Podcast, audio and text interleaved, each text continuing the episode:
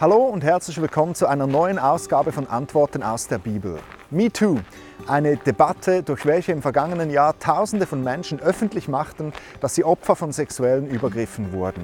Im letzten Video habe ich dir aufgezeigt, was Jesus wohl den Betroffenen von sexueller Gewalt sagen würde. In diesem Video werde ich mich für einmal ganz weit aus dem Fenster wagen und euch zeigen, was Jesus uns Männern zu diesem Thema zu sagen hat.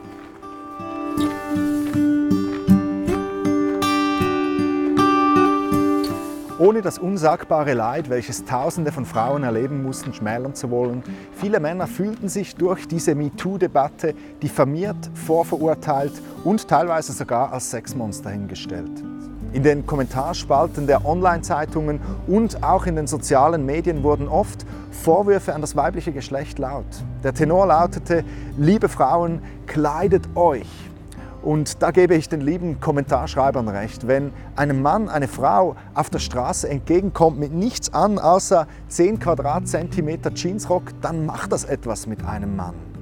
Auch Jesus äußerte sich in der Bibel zu diesem Thema, doch er schiebt den Ball eben nicht den Frauen zu, sondern uns Männer. Jesus bringt einen radikal neuen Ansatz ins Spiel. Er sagt, liebe Männer, bisher dachtet ihr, Ehebruch sei es einfach, mit einer fremden Frau ins Bett zu steigen. Ich aber sage euch, ihr brecht die Ehe bereits viel früher nämlich in dem Moment, wo ihr die Frau anschaut und euch vorstellt, wie es wäre, mit ihr ins Bett zu steigen. In dem Moment, wo ihr anfängt, sie zu begehren. Tatsächlich ist es doch so, dass ein Mann nicht einfach plötzlich seiner Arbeitskollegin zu nahe kommt. Er hat sie schon lange beobachtet und sich vorgestellt, wie es wäre.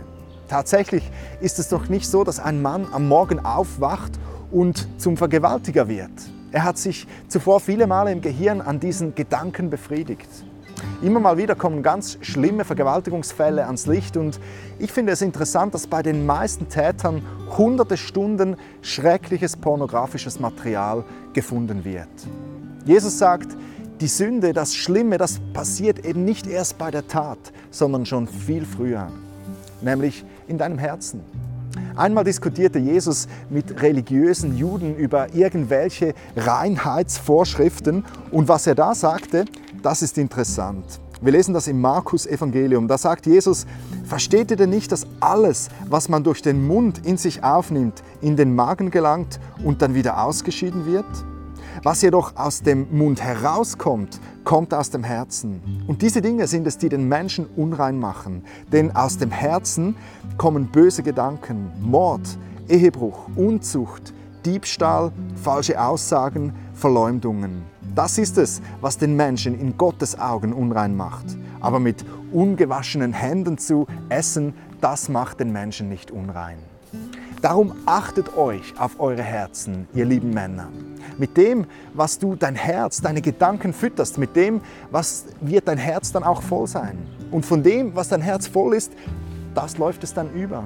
Du musst dich ja nicht wundern, dass du automatisch jeder Frau auf die Brüste schaust, wenn du ständig auf den Pornoseiten rumsurfst. Achte dich auf dein Herz. Halte es rein. Weil weißt du, an einer anderen Stelle sagt Jesus, glücklich sind die Menschen, die ein reines Herz haben, denn sie werden Gott sehen. Siehst du Gott? Hörst du seine Stimme? Hast du eine persönliche Beziehung zu ihm?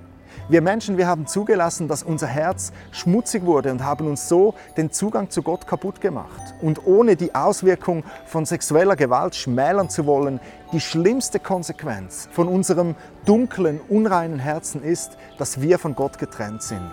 In diesem Leben und auch in Ewigkeit. Doch genau aus diesem Grund ist Jesus Christus auf diese Erde gekommen. Er ist gekommen, um uns ein neues Herz, einen neuen Geist zu geben, um unser altes, hartes, schmutziges Herz rauszunehmen und uns ein neues, reines, lebendiges Herz zu geben. Ein Herz, das nicht danach verlangt, die Dinge zu tun, die Gott nicht gefallen, sondern ein Herz, das Gott dienen will. Jesus Christus ist für dich und für mich am Kreuz von Golgatha gestorben. Er hat all den Schrott, all die Sünden, die uns von Gott trennen, auf sich genommen. Er hat stellvertretend für uns die Strafe bezahlt.